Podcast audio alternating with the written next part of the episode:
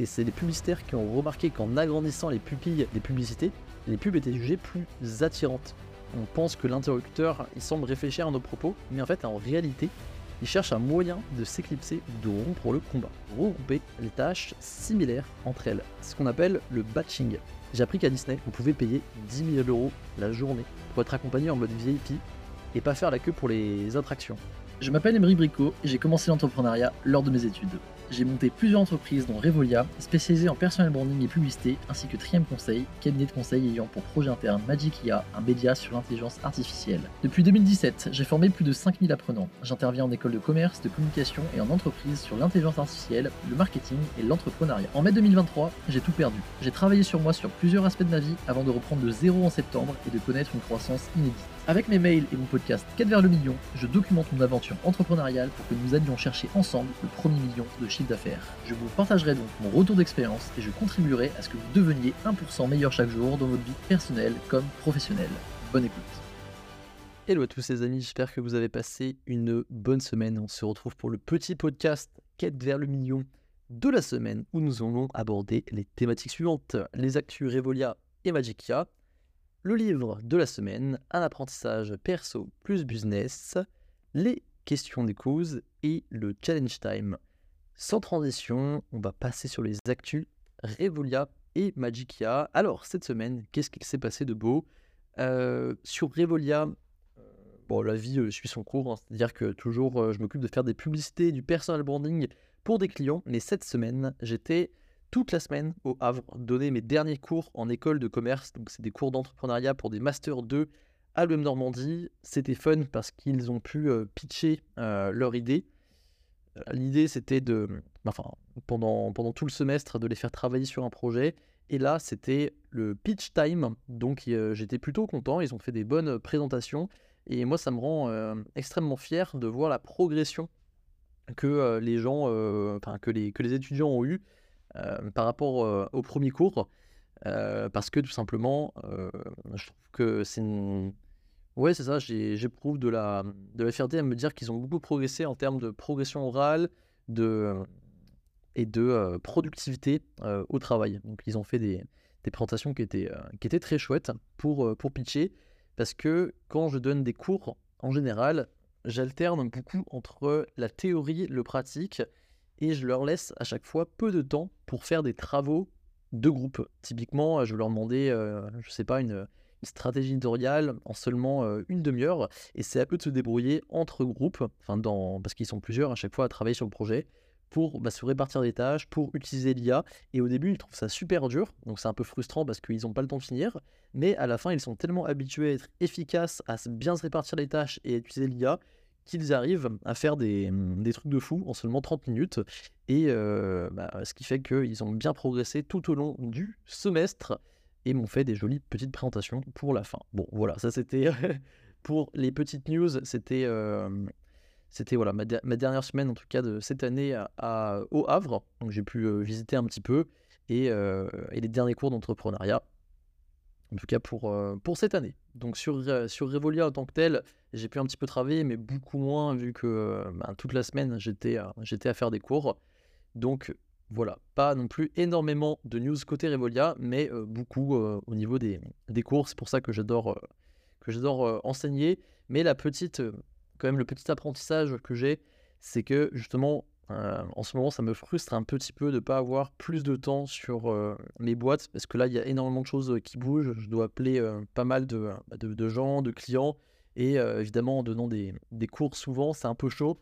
Donc, si j'avais un, petit conseil à vous donner, c'est que, bah pareil, choisissez votre combat, et moi, j'ai accepté de prendre un petit peu trop de, cours par rapport à ce que je veux faire sur mes boîtes. Donc, c'est un volume que je vais réduire.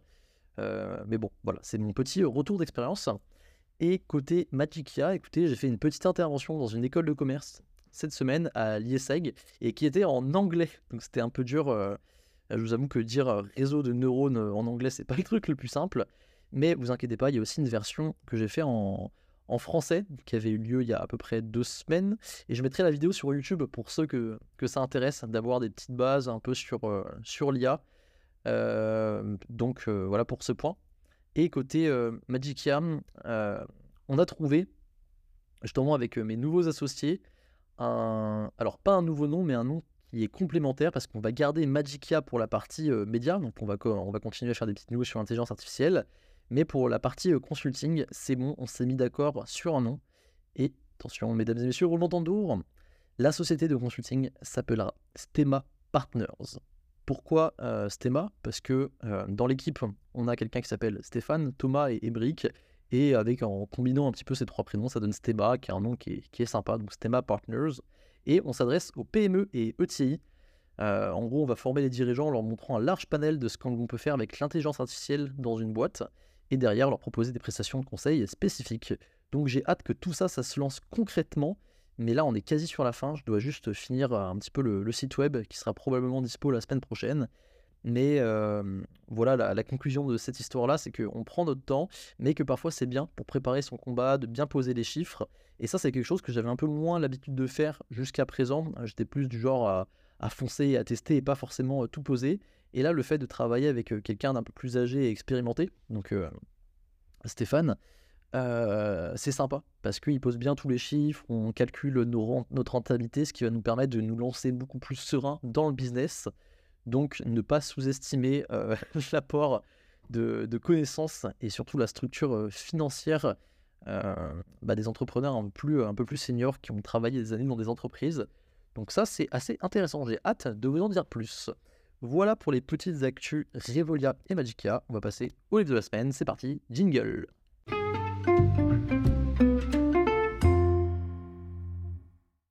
le livre de la semaine que j'ai commencé à lire. C'est un livre pour vous apprendre à déceler des, gestes en fait de, manipulation. C'est-à-dire que parfois, euh, vous savez, quelqu'un va vous parler, mais vous ne savez pas trop si c'est vrai, si c'est faux, et vous avez un moyen euh, assez, euh, enfin pas facile, mais un moyen en tout cas de savoir si ce qu'il exprime est plutôt vrai ou plutôt faux, c'est quel geste il fait et on a des gestes qui ne, qui ne trahissent pas. Donc je vais vous en donner euh, quelques-uns. Vous voyez, euh, le livre s'appelle Les gestes de la manipulation. C'est pas les gestes de manipulation pour apprendre à manipuler, mais c'est plus pour déceler euh, bah, un écart en fait entre les dires d'une personne et ses gestes. Alors c'est un livre de Joseph, de Joseph pardon, Messenger, ou Messenger, je sais pas comment on dit. Et il y, a, donc, il, y a plusieurs, il y a plusieurs parties. Il y a une partie euh, qui s'appelle l'imposture, l'autre l'ésotérisme, troisième partie la mauvaise foi, la tricherie, la manipulation, la partie des 10. Donc c'est, un livre que j'ai pas encore terminé, mais j'ai pu relever des petits, euh, des petits insights qui, je pense, euh, vous, vous plairont. Puis si vous êtes intéressé pour en savoir plus, bah, lisez le livre ou sinon attendez le prochain, le prochain épisode de podcast. Je pense que j'aurais peut-être fini de le lire. Et déjà, ce que je peux vous dire, c'est qu'il y a des concepts euh, qu'on peut aussi retrouver dans la, dans la publicité. Typiquement, euh, quand quelqu'un a les pupilles dilatées, ça témoigne en général une plus grande attirance. Et c'est les publicitaires qui ont remarqué qu'en agrandissant les pupilles euh, des publicités, les pubs étaient jugées plus attirantes. Et quand vous avez une, rétractation, une rétractation des pupilles, ça signifie que là, l'activité imaginaire, donc affective du cerveau, c'est le cerveau droit qui travaille, est quasi nul. Et il explique que le mensonge, c'est une activité qui est gérée par le, cerveau gauche. Ça veut dire que quand euh, le locuteur, l'interlocuteur ne pense pas ce qu'il dit, les pupilles, elles se rétractent et le regard est vide de toute, expressivité. Et, toute expressivité. et euh, dans ce livre, il l'appelle le regard délavé du charlatan. Donc si, si vous avez la possibilité de voir les pupilles de votre interlocuteur, faites attention à ce petit détail. Alors évidemment, il peut y avoir des contre-exemples, mais on peut avoir des petits signes comme ça qui, nous, indiquent euh, en tout cas des, choses. Ensuite, il parle de bah, d'autres types de postures. Donc là, j'ai pas tout noté, mais moi j'ai noté quelques postures que j'avais déjà vues entre guillemets dans le bah, passé avec euh, avec des gens. Et il y en a une qui s'appelle l'antenne, où en fait les coudes, enfin le coude est en appui et les doigts de l'interlocuteur sont repliés sur, sur sa joue, sauf l'index qui pointe vers le crâne.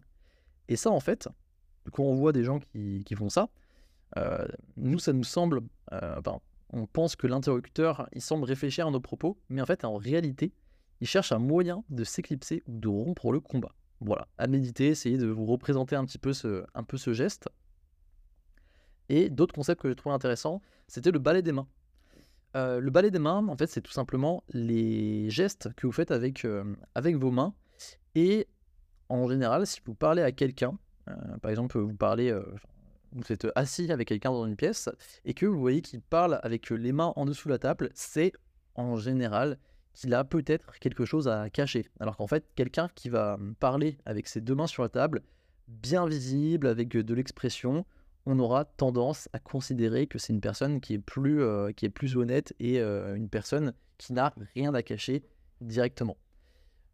Autre concept que j'ai trouvé assez, assez drôle, c'est il explique que si quelqu'un allume un feu, donc euh, je sais pas pour allumer une, sais rien, une cigarette dans un endroit clos, c'est mauvais signe parce qu'il cherche à cacher la flamme pour dissimuler des pensées qui ne seraient pas forcément souhaitables. Parce que si quelqu'un allume, admettons, une cigarette avec un briquet à, l'extérieur, là ça peut se comprendre parce qu'on a du vent. Mais si c'est dans un endroit clos, euh, alors je sais pas d'où il tire tous ces, euh, euh, toutes ces conclusions, mais ce serait quelqu'un qui cherche à cacher des pensées, bah voilà, des pensées un peu sombres, un peu perverses. Donc voilà, ça, peut être bon, bon à savoir. Et j'en ai trouvé, je vais vous en dire deux, trois autres intéressants. Il parle euh, donc ça c'est dans la deuxième partie, euh, l'ésotérisme, des index désarticulés. Et il explique que l'index gauche, donc euh, vous voyez, l'index gauche, représente le cerveau droit émotionnel. Et le fait, le fait que l'index ne soit pas tendu, c'est un détail qui est signifiant. C'est-à-dire qu'il il explique que le locuteur se sent dépossédé de son pouvoir de nuisance, et c'est un code qui correspond à un profil qui est despotique. Son besoin de contrôler, il est contrarié, Sinon, l'index gauche serait, euh, bah, il serait pas tendu, il serait au chômage au profit du droit et non arqué mais tendu.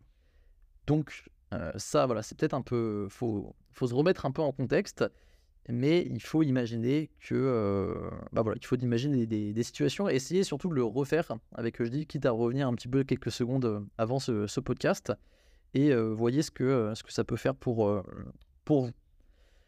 On a un petit, et un petit dernier que j'ai trouvé, euh, intéressant, c'est euh, tout, tout, tout, il explique que les sujets dont les majeurs chevauchent les index sont moins influençables.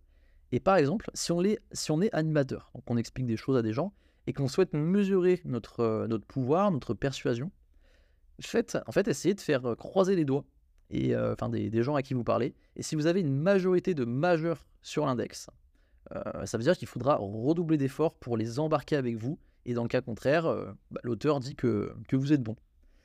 Et euh, ce qu'il faut retenir, c'est que les index dominants croient sans aucun doute, mais que les majeurs dominants doutent de ce qu'ils croient. Voilà, à, méditer. Donc il y a pas mal de petites expressions. Après, bon, faut, bien sûr, ça, ça se travaille, faut retenir. Et moi, surtout, maintenant, j'essaie de voir si j'arrive à à identifier euh, telle ou telle situation ou tel ou tel geste chez des interlocuteurs, juste histoire de se faire une, euh, une petite idée. Mais euh, c'est un livre que je trouve quand même intéressant. Écoutez, c'est tout bon pour le livre de la semaine. On passe à un apprentissage pour perso plus business. C'est parti, jingle.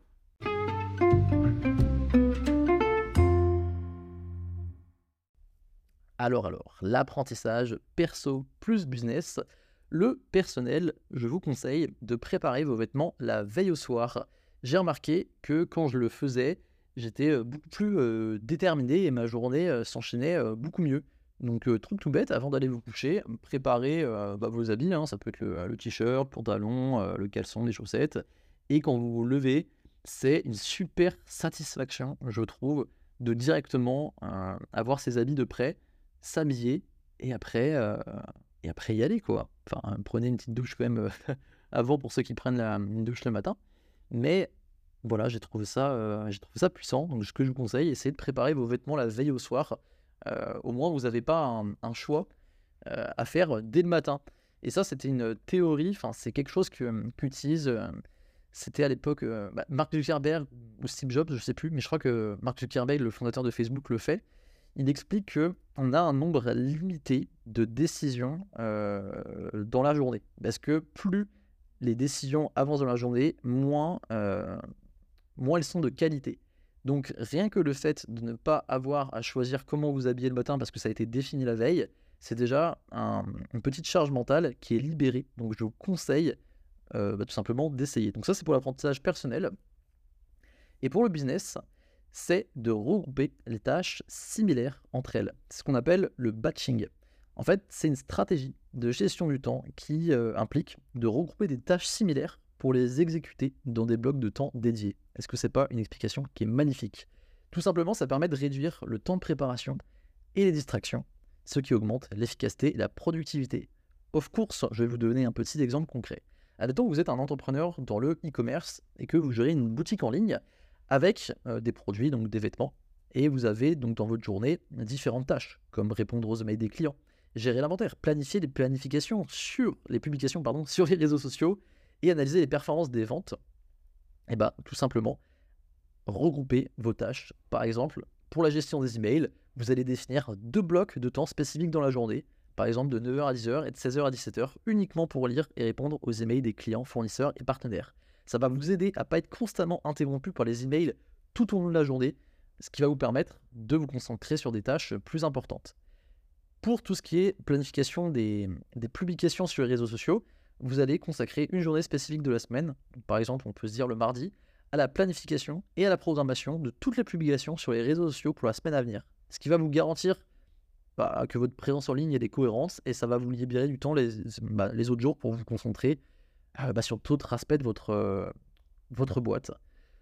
Ensuite, on peut s'en faire un petit, euh, un petit dernier, par exemple les, performances de vente. Pareil, réserver un bloc de temps à la fin de chaque semaine, par exemple, je sais pas, le vendredi après-midi, pour analyser les performances des ventes, examiner les, les données d'engagement des clients, ajuster les stratégies de marketing si besoin. Et ça, ça va vous permettre de prendre des décisions qui sont basées sur les données pour améliorer les ventes et l'engagement des clients. Voilà, donc tout simplement, en regroupant des tâches similaires et en les exécutant ensemble, vous allez réduire les changements de contexte et augmenter votre concentration et efficacité. Typiquement, si euh, vous aimez bien publier sur LinkedIn, euh, parfois on peut être à court de, euh, comment dire, de, temps, hein, parce qu'on ne s'organise pas forcément bien de ce côté-là, hein, moi le premier. Et là, j'aimerais bien tenter de préparer, par exemple, toutes mes publications LinkedIn je sais pas, soit le mardi ou soit le week-end, pour après avoir tout bon sur la semaine. Donc ça, je vais, y travailler, j'ai trouvé ça intéressant. On passe aux questions des d'écoute, c'est parti, jingle.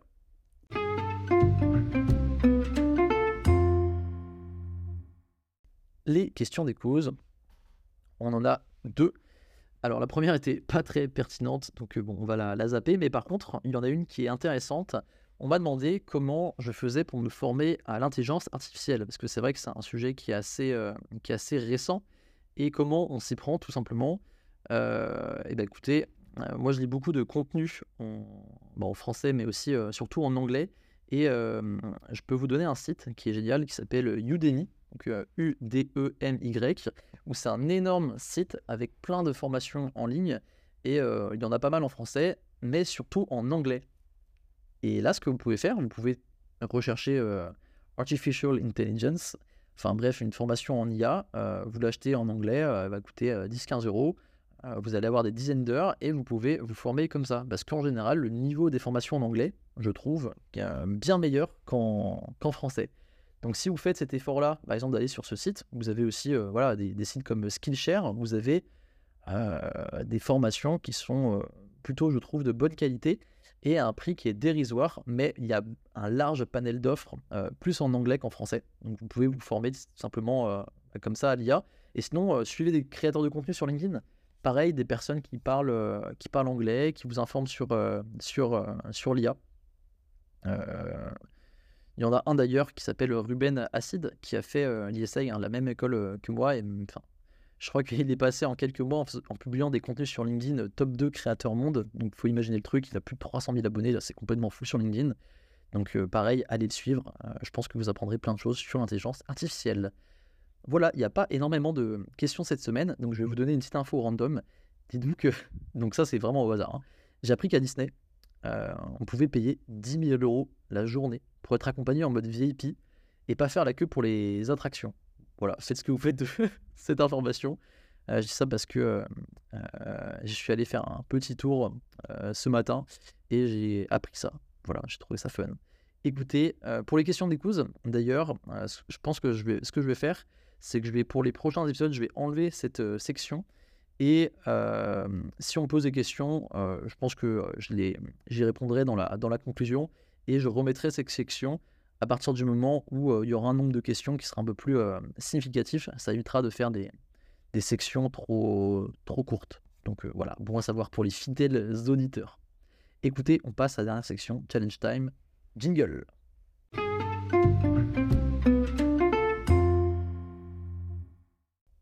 Challenge Time, simple et efficace, c'est tout simplement, cette semaine, de sourire à 10 inconnus dans la rue, ce qui va améliorer votre humeur, lancer des conversations, mais aussi réduire votre stress, même si votre sourire est forcé, vous inquiétez pas, ça va réduire votre stress, et ça va bien avec la transition de Disney, parce que quand je travaillais à Disney aux États-Unis, il y a 6 ans à Orlando, hein, j'avais travaillé deux mois là-bas, on nous obligeait à, sourire, mais mine de rien, ça mettait, euh, même si c'était des sourires forcés, hein, de bien bonne humeur, ça, ça, ça, ça vous déstressait, et euh, certes, vous aviez des, petites crampes au tout début, parce que ben, à force de, toujours sourire, ça, travaille un petit peu, mais ça rend votre, euh, je sais pas, la, vie beaucoup plus euh, happy, tout simplement. Et si vous souriez à des personnes, ça va mathématiquement augmenter la proba qu'il vous, euh, bah, vous fasse un sourire en retour.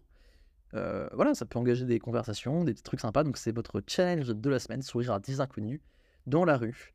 Écoutez, si ce podcast vous a plu, partagez-le, évidemment, à votre meilleur pote, à vos meilleurs amis. Si vous partagez le podcast à deux meilleurs potes, ça me ferait très plaisir mettez surtout avant euh, la fin de ce podcast 5 étoiles sur la plateforme que je sais.